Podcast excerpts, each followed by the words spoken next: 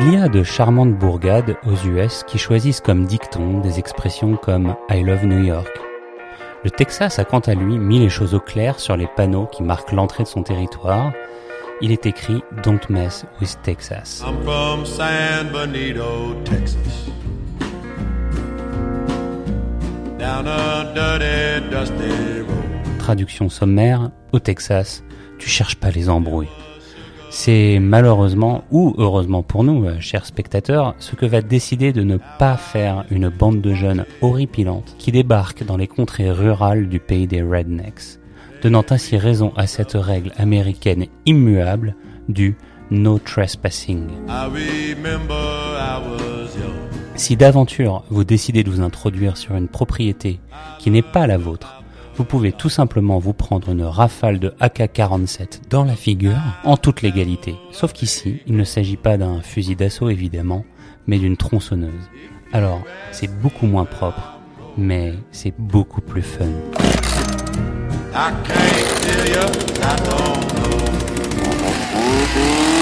Bienvenue dans Dissected. Fidèle à la logique du requel, donc théorisé dans le dernier Scream, Massacre à la tronçonneuse, disponible sur Netflix depuis le 18 février, porte le même nom que le chef-d'œuvre de Toby Hooper, sorti en 1974. Il en est la suite directe avec un hiatus de presque 40 ans entre les deux intrigues, ignorant les nombreux reboots, prequels, séquelles et même une version 3D sortie entre temps. Un groupe de jeunes hipsters euh, aux dents longues composé de Melody, interprétée par euh, Sarah Yarkin, et sa sœur Lila, jouée par euh, Elise Fisher, Dante, joué par euh, Jacob Latimore, et Ruth, interprétée par Nell Hudson, achète euh, la petite ville désaffectée de Harlow, au Texas, pour en faire une juteuse euh, opération immobilière, expulsant ainsi sa quasi-dernière, je dis bien quasi-dernière, habitante euh, de l'orphelinat en ruine dans lequel elle résidait. Un large bus de potentiels acheteurs débarque donc euh, à Harlow, sans se douter que la vieille dame n'était autre que la mère adoptive du tueur psychopathe connu sous le nom de Leatherface, qui décide donc de reprendre du service pour venger sa mère, transformant ainsi le tour du propriétaire en sanglante à qui le tour. We have a vision for this place. All it needs is young blood. What are you doing in our house? 50 years I've been waiting for this night. Just to see him again. Who? Leatherface. Try anything and you're canceled, bro. Oh, fuck. Bonsoir à tous. Nous sommes très heureux ce soir de vous accueillir autour de la table de dissection en compagnie de Mathieu. Salut Mathieu. Salut, salut. Hello Laura. Hello. Et qui nous joint à distance des contrées euh, lointaines de Upstate New York. Hugues, alors Hugues, est-ce que tu nous reçois? Hey, 5 sur 5, je vous reçois bien pour l'instant. J'espère que ça va continuer comme ça. L'internet est très mauvais aux États-Unis en général. Ouais, tiens, bah génial. Écoute, ça marche bien. Et comme les absents ont toujours tort, tu vas nous faire la petite scène d'ouverture du film, Hugues. On t'écoute. Qu'est-ce qui se passe dans cette scène d'ouverture? Bah écoute, euh, c'est une scène d'ouverture où je... Perso, moi, c'est un film où je, je voulais un peu me déchaîner. Euh... Bah c'est réussi. Alors, il y a des bruits de chaîne pour commencer, il y a des bruits de machines, des bruits de clinquement de métal. On est replongé dans des images du film de 1973. C'est un récapitulatif avec une voix off des événements de Texas Chainsaw Massacre à l'original. Et puis la caméra prend du recul par rapport aux images et on comprend qu'on était dans un documentaire contemporain sur ce qui se passait à l'époque. En prenant du recul euh, physiquement, hein, la caméra dévoile qu'on est dans une station-service en bord de, de route, dans un environnement aride aux États-Unis. Ouais. Bref, euh, surprise, surprise, on est au Texas. Et l'une des protagonistes du film regarde ce documentaire euh, d'un œil euh, assez incrédule. Et moi, je trouve que c'est un petit stratagème sympa, ça, pour cette première scène. On en a vu quelques-uns euh, des stratagèmes comme ça récemment, notamment dans Scream, Scream euh, Ouais. 2020, ouais, 2022. Dans, Halloween aussi. Hein, Dans Halloween, ouais. ils Dans trouvent toujours- sequels. Voilà, comme c'est toutes des requels qui ne prennent que en compte le premier film, sequel requel, le premier film historique qui font abstraction de tous les autres, ils se doivent de rappeler un petit peu l'histoire parce que forcément ça fait plus de 50 ans que les films sont sortis quoi. Du coup, euh, voilà, ils en vont tous un peu euh, de leur euh, documentaire, de leur euh, je me remémore des souvenirs. euh, et là, oui, là, là c'est le petit documentaire. Et ouais. Et là, du coup, c'est un, c'est un film. euh, grâce à ça, c'est c'est fait de manière assez efficace. C'est fait au début, on se replonge dedans, et du coup, c'est un film, je trouve, qui enchaîne les références à sa propre mythologie. Euh, Plus un. non, c'est vraiment bien huilé comme concept. Hein.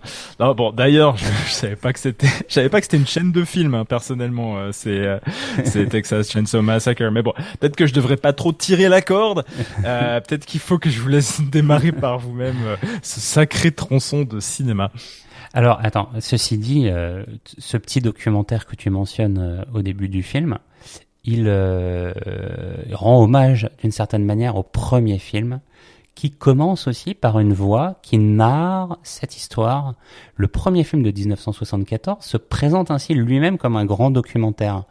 Et euh, je pense qu'il y a un petit jeu là-dessus, hein, puisque le premier film est introduit par une espèce de voix sur un fond noir comme ça, qui, qui raconte un peu les événements qui se sont passés, en disant que le film que vous allez voir va en rendre compte, quoi. Donc, euh, donc il y a ce côté, il y a ce côté documentaire qui, est- qui est déjà là hein, à l'origine. Euh, je sais pas si vous avez vu ça aussi. Toi, t'as vu qui, qui- Vous avez vu le film original? Ouais, je, je l'ai vu. euh, Ouais. et, euh, il me semble que du coup, c'est parce que ça s'inspire aussi de faits réels, en Ouais, fait. tout à fait, ouais. De quelqu'un qui était, quelqu'un d'un peu taré, qui était allé dans un cimetière et qui avait ouvert des tombes et sorti les corps. Bah oui, le mec s'appelait Ed Jean, je crois. Et euh, en effet, ils avaient retrouvé dans sa baignoire euh, des masques euh, en peau humaine. euh, Te- Texas Chainsaw Massacre n'est pas le seul film à, à s'être inspiré de ce tueur-là, puisque Psychose s'en est aussi inspiré. Euh, Psychose, euh, un petit réalisateur que vous connaissez peut-être. Mais euh,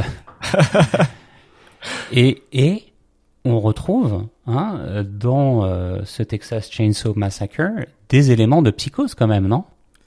La relation à la mère, une relation qui a l'air aussi assez malsaine. Euh, Il y a une scène dans le film euh, où on le voit euh, prendre le maquillage, se mettre du fard à joues, euh, Mm. toucher les habits de sa mère, la robe de sa mère. euh, on revit psychose là. Oui. Bah en même temps c'est normal puisqu'il il porte son maquillage puisqu'il porte sa peau quoi. Donc euh, ça c'est finalement euh, somme toute Ça fonctionne dans ça la métaphore. fonctionne. Voilà.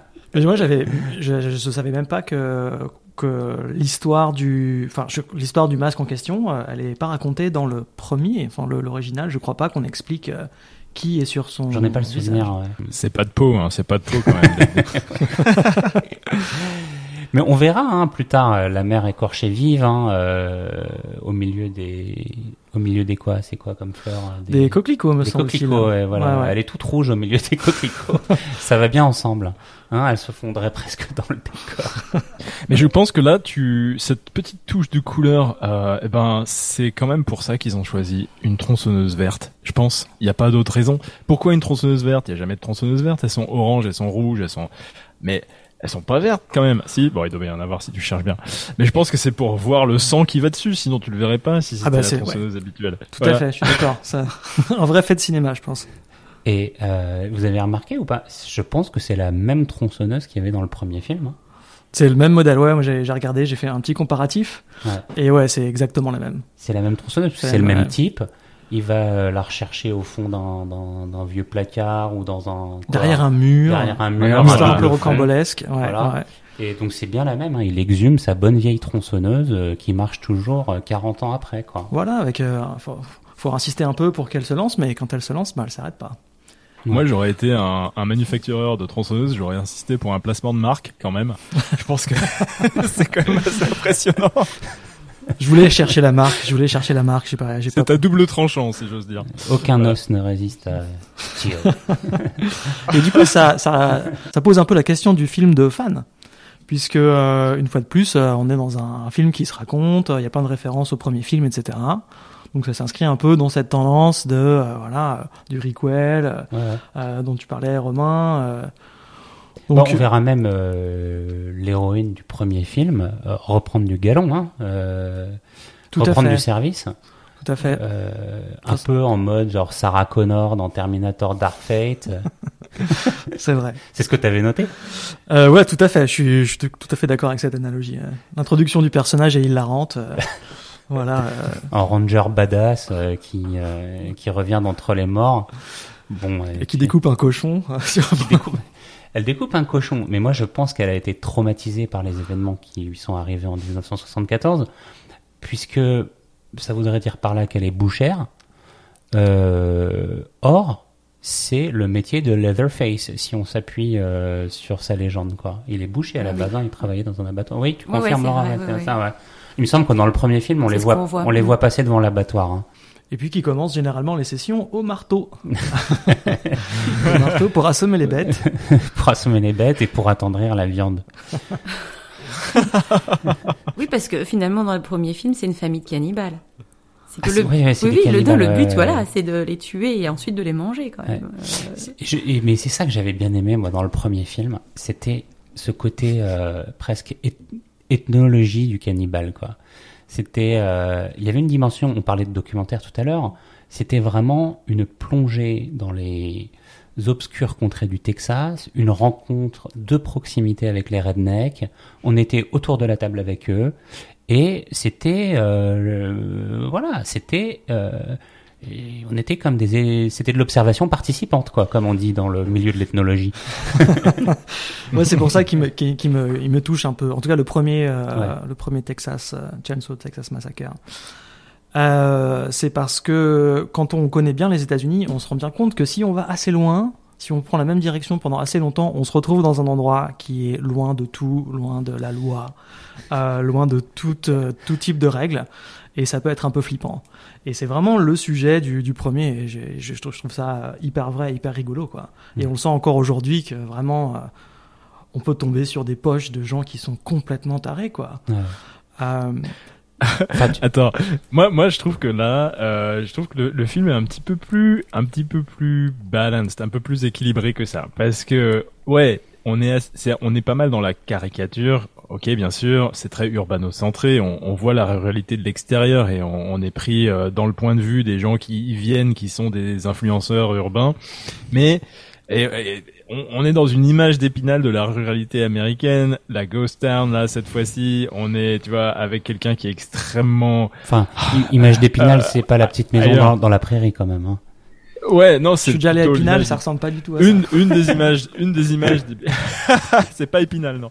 Mais euh, voilà on est quand même dans quelque chose qui qui sonne juste euh, sur la la campagne américaine euh, déshéritée euh, laissée à elle-même euh, avec des des principalement des personnes âgées qui sont là-dedans euh, qui s'accrochent comme ils peuvent. C'est pas que américain d'ailleurs il y en a aussi en France et partout dans le monde occidental je pense. Euh, mais c'est des gros traits, mais il y a quand même, euh, je pense, une certaine équilibre parce que euh, euh, on, voit les choses d'une manière où on a pas mal de, de proximité finalement avec cette vieille dame qui avait son titre de propriété, qui était dans son droit. On a le constructeur qui vient, qui va peut-être réparer cette ghost town s'il y a un investissement de la part des influenceurs Ouais. qui, a, qui, qui porte sa, son gun à sa ceinture, mais qui finalement s'en explique de manière très rationnelle, Mhm. qui a vraiment l'air mature, euh, les pieds posés sur terre. Donc euh, on n'est pas que dans de la dénonciation euh, ultra grossière de la ruralité. On- Il y a quand même, un- j'ai trouvé ça assez intéressant. Ça. Ouais, alors effectivement, le premier est beaucoup plus clair euh, sur euh, le premier est beaucoup plus clair sur euh, euh, cette description de la ruralité américaine. Euh, celui qu'on vient de voir, effectivement, le point de vue est complètement différent. On parle de, gentrification, on parle de qu'est-ce qui se passe quand euh, il y a une bande de jeunes qui viennent, euh, qui veulent euh, prendre d'assaut une ville, une ville en perdition. et euh, eh finalement, on, on- se demande un peu qui sont les méchants dans le film, quoi. Parce qu'au final, la famille qui se fait bah, virer de chez elle, on, on, on, on ressent euh, un, un petit Un quelque malaise, chose, ouais. un petit, un petit Un malaise, petit eux, quoi. Alors Ouais. que ce sont, à la fin, ce sont eux qui vont euh, euh, commettre les, les crimes les plus atroces. Moi, je suis d'accord avec vous. Je trouve que c'est en ça que le film est intéressant. Face à la tronçonneuse, nous sommes tous les mêmes, des êtres de chair, d'os et de sang. Qu'on soit hipster ou redneck. Le film n'est pas euh, tout blanc d'un côté, tout noir de l'autre. Euh, euh, il brouille un peu les pistes. C'est pas purement manichéen. Il n'y a pas d'un côté euh, les gentils hipsters, de l'autre euh, les méchants redneck. Par exemple, il y a un drapeau confédéré dedans, donc on sait que c'est un peu un symbole de, de, de white supremacist et de raciste ici aux États-Unis. Euh, la raison pour laquelle les hipsters veulent enlever le drapeau, ils en ont absolument rien à faire, c'est juste pour pouvoir mieux vendre la maison derrière. Et je dirais, ils sont assez énervants, hein, ces hipsters, parce que ça, c'est des gros capitalistes, quoi. Ouais, ouais. Ouais. Ouais, ouais. Ils sont, ils sont décrits comme tels, et puis euh, ils sont, ils sont très énervants, quoi. Ils sont très énervants.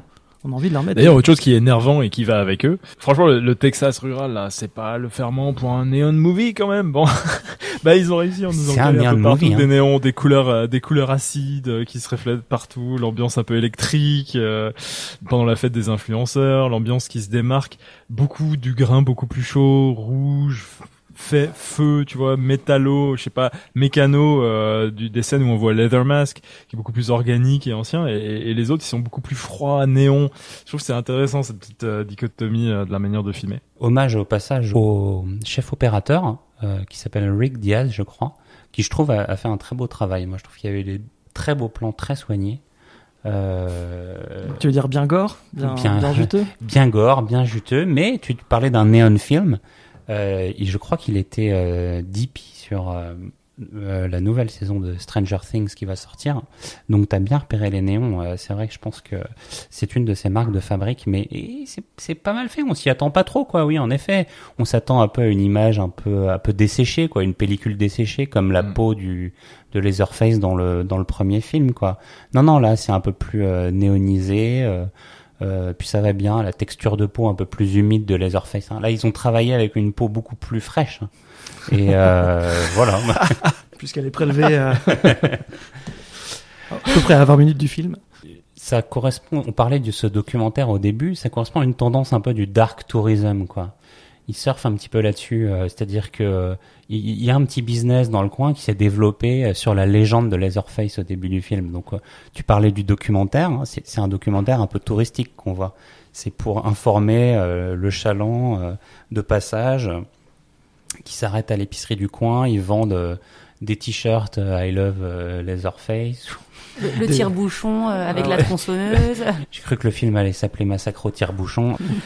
Juste avant sur le sur les aspects euh, du, du- réalisateur qui brouille un peu les pistes, je peux dire que ça c'est quelque chose que- qui s'applique aussi à, à Leatherface. C'est-à-dire qu'on l'a souvent présenté, euh, en tout cas dans le premier film, c'est une espèce d'énorme brute, euh, euh, voilà, euh, un peu euh, un peu débile quoi. Et, euh, et on lui donne beaucoup plus de profondeur sur euh, sur ce film-là. Je sais pas si c'était la meilleure idée de faire ça, parce que ça ça le dilue un peu, euh, mais c'est vrai qu'on le voit euh, avoir des émotions. On le voit inter- interagir avec euh, des vêtements euh, de sa mère. on le voit, on comprend pourquoi il porte son visage. on, on le voit un peu triste. on le voit un peu énervé. Donc c'est beaucoup moins froid que que, le, le- meurtrier original. Et c'est intéressant. Je pense que c'est une belle tentative, mais euh, en même temps, ça, perd un peu la personne qui regarde le film. Moi, je trouve que du coup, en fait, il est pas du tout effrayant. Alors que dans le premier film, enfin, il y a une ambiance qui est malsaine, euh, qui, euh, qui est vraiment angoissante. Tu vois, ça prend du temps à venir. On le voit pas tuer tout, on les voit pas, on les voit pas tout de suite cette famille. Là, on le voit assez rapidement euh, dans le film. Ouais. Et euh, je sais pas, son allure, son ombre, euh, son visage ne font pas peur. Il y a rien d'angoissant en lui. C'est vrai que Ouais, avec je suis le, complè- ouais. complètement d'accord. Ouais, ouais, vous dites ça parce que la bouche elle est un peu de, de, de travers, quoi, c'est ça, et que la, la peau est un peu trop fraîche. Ça vient pas ça que de ces cadavres. Ouais. Mais c'est aussi, en fait, dans le film, comme tout vient très vite et que le but c'est vraiment euh, de tuer euh, tous les personnages le plus rapidement euh, possible et de faire gicler de l'hémoglobine, euh, on n'a pas eu le temps euh, de distiller une, une ambiance euh, angoissante en fait ou quelque Ouais. chose de malsain. Et du coup, euh, voilà, ça gâche un peu euh, ce personnage, je trouve. Tu trouves qu'ils introduisent un peu des, des personnages ou des thèmes qui sont un peu trop rapidement traités, quoi, par exemple? Ouais, c'est ça. C'est que, par exemple, à un moment, euh, on va parler euh, il y a, il y a deux sœurs dans le film, Mhm. euh, Mélodie et euh, Lila. Mhm. Et en fait, on comprend assez rapidement que Lila a été victime euh, d'un mass shooting dans une école. Et donc, on comprend qu'elle a des traumas et qu'il y a un décalage avec sa sœur. Elles ne s'entendent pas très bien. Elle a des, des syndromes post-traumatiques par Mhm. rapport à ça. Mais euh, pourquoi aborder un sujet si important, un sujet si grave aux États-Unis et ne pas le développer plus? Parce qu'au final, bon, ça présente juste le personnage, on a quelques flashbacks et c'est tout en fait. C'est vrai qu'il y a un petit côté indécent à s'emparer de ce sujet-là pour expliquer la raison d'un trauma vis-à-vis des armes, quoi. C'est euh, c'est un peu borderline, ouais. Mais en même temps, Ah, je... ouais, vas-y. Non, j'avais pas vu ça comme ça et j'avais pas vu ça comme un prétexte. Euh, je pensais qu'il y avait vraiment un message dans ce film-là sur euh, sur le, le port des armes aux États-Unis, euh, qu'ils ont pris euh, le justement l'occasion d'un film d'horreur qui est quand même, je pense, assez grand public et qui va toucher des gens à la fois euh, dans les villes et dans les milieux ruraux. Je pense que tout le monde va voir ce film-là. Mais je me trompe peut-être. Et donc c'est un moyen de faire passer le message que euh, les guns c'est dangereux et ça se fait évidemment par ces flashbacks euh, de Lily, mais aussi par de manière un peu détournée peut-être par le fait que euh, n'y a pas besoin d'avoir euh, des guns dans ce film-là pour faire un massacre, euh, un rampage, un, un carnage comme on dirait en français. En fait, euh, tu peux très bien le faire si t'es fou, tu le fais avec n'importe quoi. Et donc c'est quand même à mon avis une manière de montrer, bon, je sais pas si c'est conscient ou pas, mais ça peut être pris comme une manière de montrer que ce qui est vraiment important, c'est de contrôler l'accès aux armes euh, en faisant ce background check de la santé mentale des gens qui les achètent, qui est quand même le fer de lance des démocrates et non pas des républicains. Mais pour toi, euh, Leatherface est anti euh, troisième amendement, donc. Absolument, absolument. Ce- C'est le deuxième, non? C'est le deuxième, ah, pardon, excusez-moi. Bah, Ah, je suis américain depuis euh, trois semaines. hein, Mathieu donc, vient euh, d'avoir sa nationalité, il a dû apprendre la Constitution par cœur. Mais c'est vrai qu'il y y, y a un côté un peu politique au film quand on parle de gentrification, quand on parle de de- d'armes, de, gens qui sont tués de différentes différentes façons. Il y a, il y a un côté, il y a un vrai côté politique. Et euh, et là, là, je pense que pour le coup, le mass shooting, c'est une façon de, de diviser un petit peu deux groupes de population qui vont euh, en fait se retrouver du même côté à la fin, hein, puisqu'ils vont devoir lutter contre euh, les ouais. C'est un, un aspect du film qui n'était pas dans le dans le premier. Puis il y a une ambiguïté même là-dessus, c'est-à-dire qu'il va pas dans les armes, c'est pas bien, parce que cette fille, donc qui a été victime d'un mass shooting, n'est pas si traumatisée que ça par les armes. Elle est plutôt fascinée en fait. Et d'ailleurs, c'est la seule qui se rapproche pas mal donc de ce redneck qui les accueille au début du film, qui est un peu fasciné par lui, qui va lui rendre visite, qui va dans sa chambre et qui lui pose des questions sur son fusil d'assaut et qui se retrouve à se faire un baptême du feu face à Leatherface. Ouais, c'est ça, et c'est des frontières un peu fluides, Ouais. quoi. Et euh, pourquoi pas C'est c'est intéressant. Après, on- je pense qu'on surlit un peu ce film qui est quand même très axé sur le gore et sur l'horreur. Non, mais je, je crois quand même qu'il y a, euh, ça a trait à cette terreur et en même temps à cette culture du port d'armes aux États-Unis. Euh, j'ai au, bah, au travers de- de- des yeux de Lily, il y a cette victime du carnage à l'arme automatique. Hein, C'était pas du tout une tronçonneuse dans un lycée américain. Euh, mais là, on, on touche à quelque chose de très très sensible pour tous les Américains. Ouais. Donc c'est quelque chose qui va tout de suite te retourner le corps, quoi. Quand t'es américain, que tu vois ça, tout de suite tu vas, tu, tu as des sentiments par rapport à ça parce que t'en as tellement entendu parler, t'as tellement vu d'images, entendu des, ces, ces horreurs réelles qui se sont passées. Donc là, tu, le- tu le sens et je pense que c'est pas mal fait quand même de, de toucher cette fibre-là puisque tu veux, tu veux choquer ton public en tant que film d'horreur, je pense euh, quand même. Et donc moi, je voudrais juste vous raconter une histoire. Je vais essayer de la faire brève, mais l'histoire euh, qui vient de nous arriver cette semaine, euh, celle de mon fils qui a 6 ans, qui est scolarisé dans une école publique à New York. Euh, ce petit Nigo, pour pas dire autre chose, est allé raconter à ses copains là qu'il avait une arme à la maison, qui était un expert en gun. Euh, Qu'est-ce qu'il a raconté? Qui, qui, des couteaux, des saguets, tout ce que qui c'est un ninja. Bref, il est rentré dans un club. Euh, ils ont fait un club ensemble. Ils étaient trois, ils sont devenus dix. Ça a pris des proportions. Euh, ils se sont mis à dire qu'ils voulaient ensuite essayer les armes sur des subjects au test subject. Tu te rends compte? Non, donc. Alors, je précise, on n'a pas d'armes à la maison. Mon fils, il ressent des émotions normales pour ça. Psycho. il mélange encore euh, pas mal de choses. Il a 6 ans, hein, donc il mélange encore pas mal la réalité avec ce qu'il a lu dans, dans, dans les livres qu'on lui a lu récemment, qui s'appelle euh, Mon père est un gangster. Je regrette pas mal d'avoir pris ça. Et donc, euh, l'école nous a convoqués euh, en fin de semaine là, c'était jeudi. Et euh, en plus de ça, non seulement ils nous ont expliqué tout ça, mais ils nous ont appliqué le protocole de l'État de New York qui veut que, en cas de mention répétée euh, d'armes à feu par un des enfants de l'école, euh, un dossier officiel va être créé auprès des services sociaux. Et ben le soir même, on a eu deux inspecteurs, donc jeudi soir là, deux inspecteurs de l'équivalent de la DAS qui ont débarqué chez nous à 21h30 pour visiter, pour voir le basement, complètement par surprise, pour Ouais. voir les chambres des enfants, qui ont ouvert la porte, qui ont vu comment ils dormaient. Ensuite, ils ont rappelé le vendredi soir. Et encore une fois, ça montre bien, je pense, à quel point euh, Il y a un tout ça, c'est du ultra sérieux. Il y a un Ouais. trauma, exactement. Bah, c'est pour ça que tu m'as déposé deux gros sacs de sport à la maison. euh, en me disant surtout pas les ouvrir. Surtout, ouais, j'enlève ça rapido. Non, non, arrête, euh, arrête. non, Bah c'est hallucinant. C'est hallucinant. Ouais. Bon, bah écoute, j'espère hein, six que tout ira bien pour vous et pour ton fils. Euh... Ouais. J'espère qu'ils ont euh, internet en prison. Hein.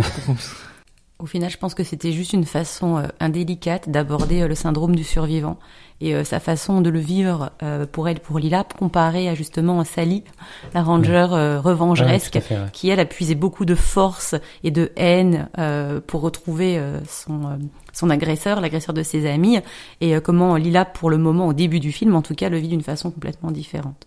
Ouais, c'est vrai qu'elle le vive. Est-ce, est-ce que Sally, c'est un personnage vraiment utile au film? Pas, pas, pas vraiment. En plus, on la. C'est, plus un peu pour caresser les fans dans le sens du poil. Hein. Ouais. J'ai l'impression, hein, selon la, la bonne vieille recette des, des requels, il faut euh, un personnage historique. Alors là, il y en a trois, si je compte bien.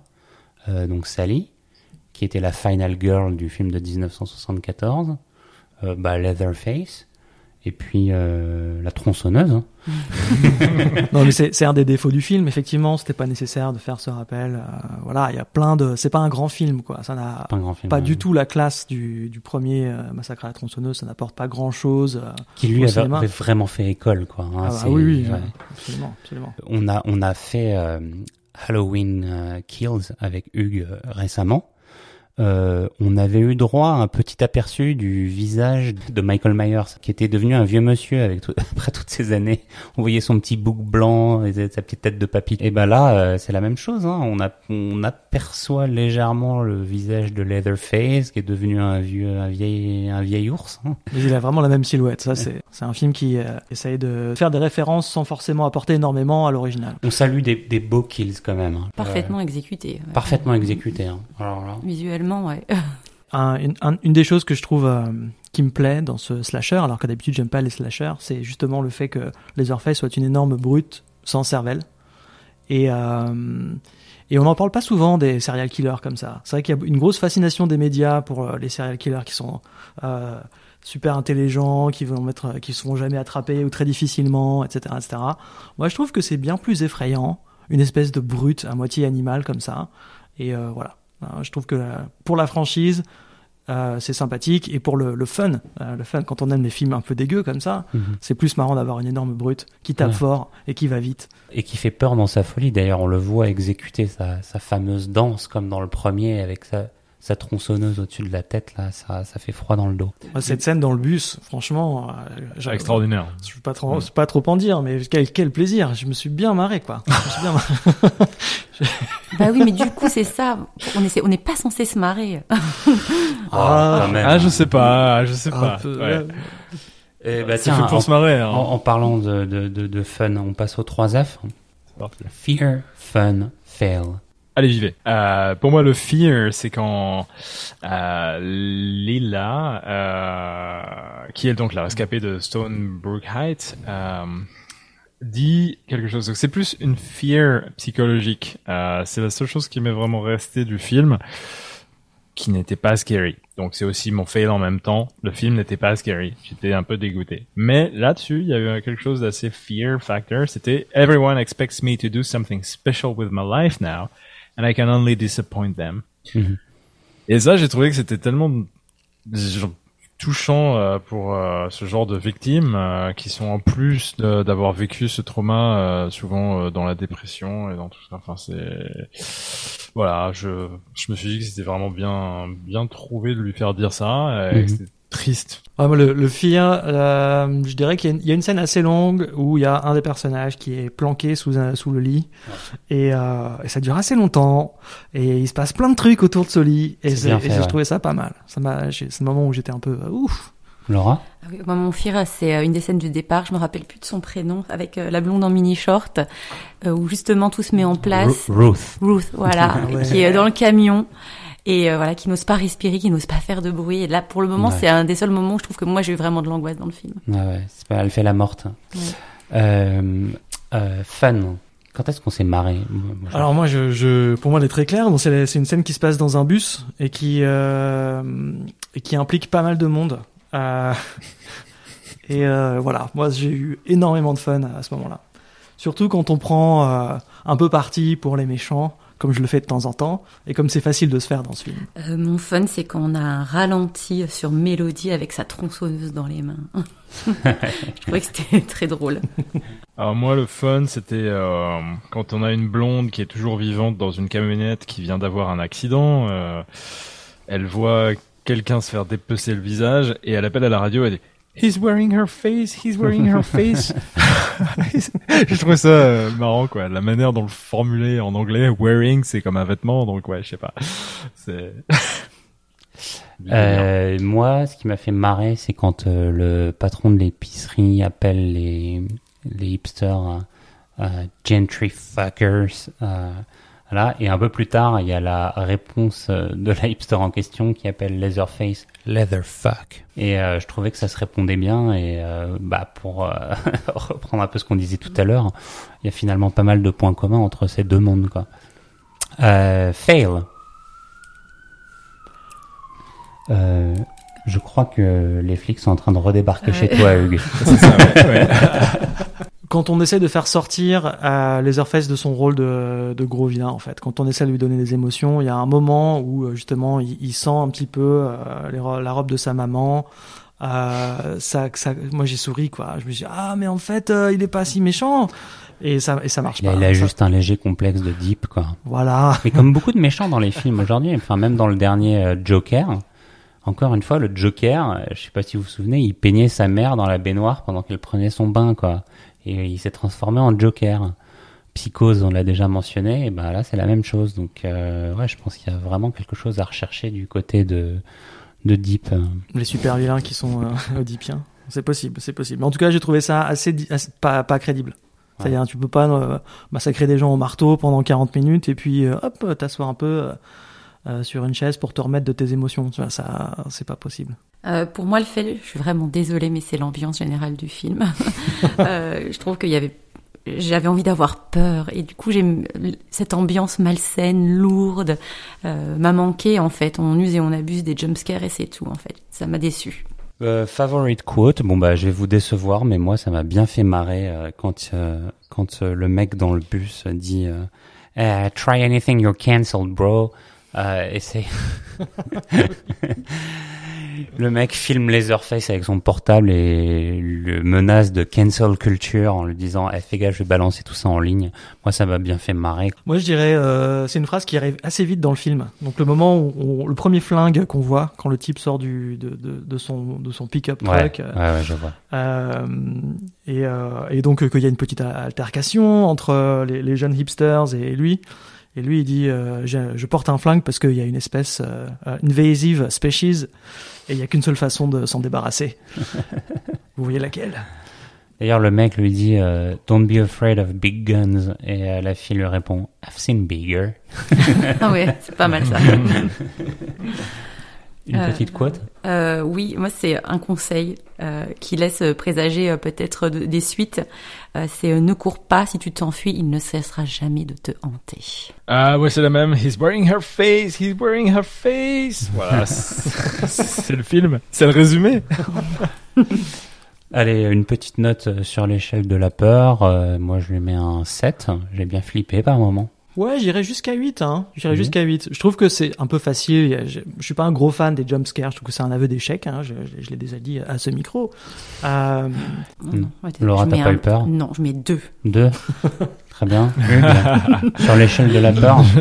Non, sur l'échelle de la peur, je mets 6. ouais. Parce que je l'ai quand même regardé seul euh, la nuit, euh, euh, quasiment jusqu'à une heure du matin dans une maison de campagne. Je sais pas ce qu'il y a derrière moi avec des grandes baies vitrées et je me suis pas du tout euh, mis à frissonner. Non, c'est pas un film qui fait trop peur. Ok, très bien. et tu, tu es, euh, tu es pas, tu es pas sur New York en ce moment, Hugues. hein. Tu es où? Upstate New York, Upstate. dans la campagne, avec des bois partout autour, euh, des ours qui passent derrière moi et tout. Non, tu vois, j'aurais dû flipper. D'accord. Peut-être que les Orpheus n'est pas très loin. Bon, tant que t'es pas au Texas. hein. Exactement. Eh bien, merci à tous d'avoir suivi ce nouvel épisode de Dissected. Nous disséquions ce soir à la tronçonneuse Texas Chainsaw Massacre, Massacre à la tronçonneuse. Euh, si vous avez aimé, eh bien, suivez-nous sur euh, Instagram à dissected underscore podcast, sur Facebook dissected.thepodcast, en ligne sur dissected.buzzsprout.com et évidemment sur toutes les plateformes d'écoute, Deezer, Spotify, euh, Apple Podcast et toutes les autres. Followez-nous, mettez-nous des petites étoiles, ça nous fait remonter dans l'algorithme. Merci à tous et rendez-vous pour le prochain épisode si vous êtes toujours en vie.